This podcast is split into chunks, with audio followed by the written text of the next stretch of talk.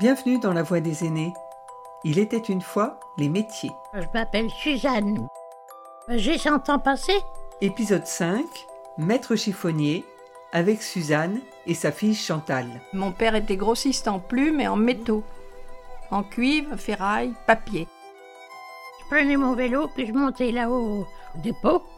Dans deux, il y avait des meubles d'occasion, meubles neufs. Et dans les autres, il y avait les chiffons, les plumes, les pots d'apin. Je me suis mariée avec un récupérateur. Un récupérateur, un chiffonnier. On appelait ça dans le temps. Maintenant, ils disent récupérateur. Ça fait mieux. voilà. Voilà, voilà. Oui. Mon mari est né dans la corporation. Son père et son grand-père, la dynastie Barneau, c'était des chiffonniers. Ils étaient quatre frères, ils ont tous été chiffonniers. Il y en avait à la Trimouille, il y en avait à Montmorion, il y en avait deux à Poitiers et un autre à, à. Et même à Lignac aussi. Toute la famille Barneau, c'était des chiffonniers. Nous, on avait que trois ouvriers pour nous aider à, à trier les plumes, les chiffons et puis les ferrailles.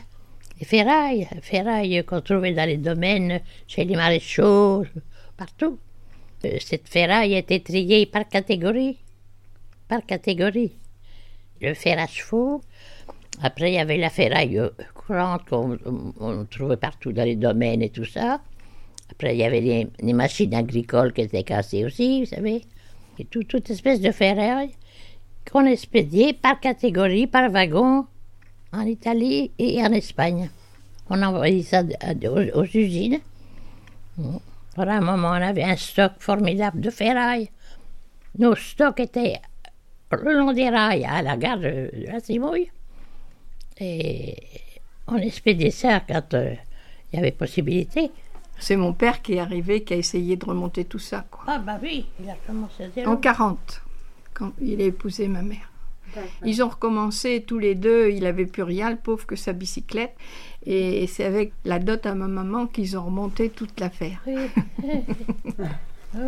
Et c'est vrai qu'il a eu une période, faut le dire, propice. L'après-guerre, il démolissait les usines qui avaient été bombardées.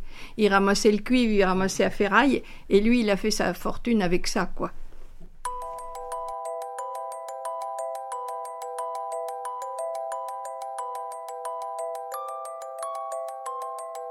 Depuis les années 90, le métier a encore changé de nom plusieurs fois.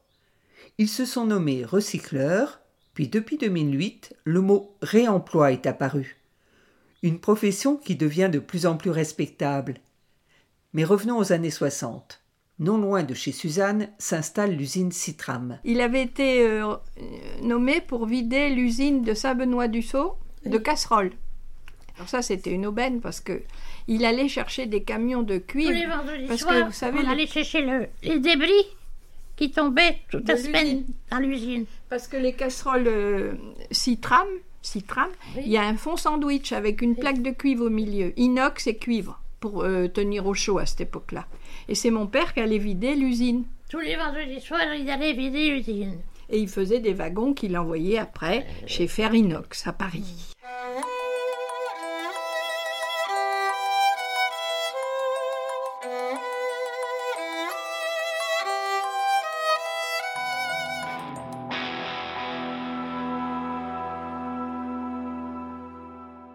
Suzanne et son mari sont aussi brocanteurs. Puis en plus, on faisait les meubles. Meubles neufs, meubles d'occasion. Quand il y avait des décès, ben, mon mari achetait les meubles d'occasion. On les revendait. Hein. On avait cinq baraquements. Cinq. Les réserves. Parce que mon magasin en bas n'était pas suffisant. Après-guerre, il a fait beaucoup de successions et il a envoyé des wagons entiers aux États-Unis avec des salles à manger Henri II. Il a eu des très très belles choses. Et il n'y avait pas d'essence, il allait au blanc, au ventre en vélo. Puis il revenait à 2 heures du matin en vélo. Quand les révisions de la vente étaient faites, il prenait le vélo, il venait à la Timoule. Ils étaient plusieurs euh, antiquaires broc et ils s'arrangeaient puis ils achetaient ensemble. Puis après il y avait une révision le soir, mais très tard dans la nuit. Ça existe toujours. Hein. Il y en a un qui achète un objet, mais par contre, ils se sont entendus avant. Il a dit Toi, tu le prends. Et puis après, il révise, c'est-à-dire qu'il lui donne chacun quelque chose pour lui laisser l'objet. Et ça a toujours existé. Ça s'appelle une révision. Et on prenait un transporteur pour aller chercher nos meubles qu'il avait achetés. On avait un vieux menuisier qui était en retraite et qui vient nous réparer. Il, vient, il venait, voilà. Comme on avait les outils, l'établi, puis tout ce qu'il fallait. Les tables de nuit qui n'avaient plus de masse dessus, autre chose. Et oui, et, oui. Faut que tu racontes la foire de la Trémouille. Ah, oh, ben la foire de la Trémouille, euh, moi je tenais le magasin en bas. Les gens de la campagne amenaient leurs leur bêtes euh, sur le marché, les poulets, les lapins, les bichas, les petites chèvres, voilà, à la saison des chèvres. Et puis, et puis bon, ben, ils faisaient leur couche en même temps à la Zimouille chez les commerçants de la Zimouille. Voilà.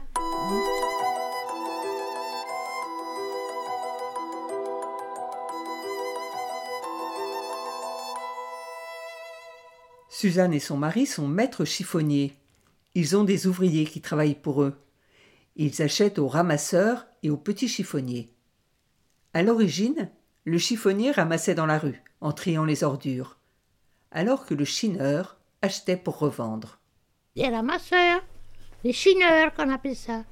On appelait ça des chineurs, qui chinaient dans la campagne, des pots de lapin, vous savez, des euh, pots de lapin qui chantaient dans les, des pauvres types, quoi, qui, qui ramassaient les pots de lapin et qui nous les vendaient.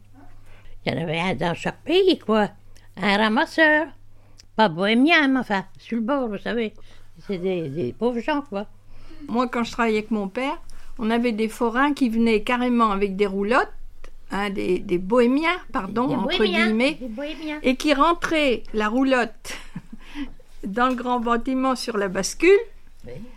Et il y avait les dedans, il y avait tous les gosses qui piaillaient, la dame qui donnait le sein, l'autre qui. Il y avait la fumée. J'ai souvenir de ces roulottes avec la, fumée qui sortait. Et mon père, il prenait, euh, avec le, mec, le papa, il prenait les plumes et ils allaient peser.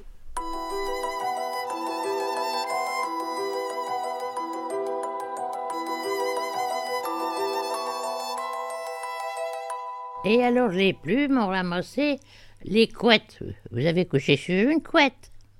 La couette, c'est ce qu'on mettait sur le lit, en plumes. Et puis les dedans, on ne mettait pas dessus. Voilà. Ils plumaient leurs poulets et puis ils faisaient des couettes. C'était pas des soviets qu'il y avait sur le lit. C'était des, paillasses. C'était de la paille et puis une bonne couette de plumes par-dessus. Voilà. Il fut un temps où les gens se débarrassaient des, couettes de plumes. Les gens voulaient plus coucher sur la plume. Ils achetaient des matelas. Hein, ils faisaient faire des matelas chez les tapissiers avec les, la laine de leurs moutons. Excusez-moi, mais quelquefois on allait dans des successions avec mon père où les gens étaient à peine euh, refroidi, qu'on emmenait la, la plume, la couette. Mon père, il avait un couteau, avec lequel il mangeait d'ailleurs, mais ça, c'est pas grave. Il coupait, il sortait, puis il vous disait Oh, c'est de la poule, oh, c'est de. Et nous, ça arrivait chez nous, et c'était trié dans une machine à soufflante. C'était nettoyé quand même. Hein. On faisait une base de plumes haute comme ça, avec l'aspirateur. On avait un bâtiment spécial pour toutes les catégories de plumes. Il y avait la plume euh, de poule, toute bête. Après, il y en avait la plume qui était un peu mélangée. Après, il y avait la, plume d'oie. À la saison des oies, avant l'hiver, les dames euh, euh, plumaient leurs oies. Et ils enlevaient les grosses plumes, ça valait ça. Puis après, il y avait le duvet à la peau. On stockait tout ça, naturellement. Puis quand on avait un certain tonnage, on avait une, usine qui faisait les plumes et duvets au Mans. Aux établissements Drouot au Mans. Et Drouot aujourd'hui, quand vous voyez des pubs de très beaux oreillers en duvet d'oie et tout, c'est eux. Oui. Et à cette époque-là, mon père, il leur envoyait toute la plume. Toute la plume, la plume d'oie blanche. Et la plume grise mélangée. La poule. Oui. Parce qu'il y en avait pour tous les prix, des oreillers.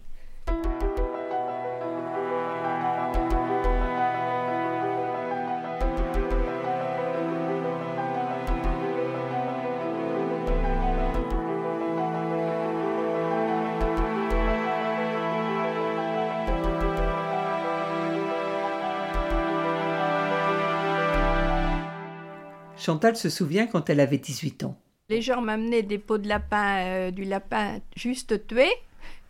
Et on retournait la peau de lapin, on la mettait sur un, Sur un, un support en bois. un tutelle en, en bois qui s'est plié.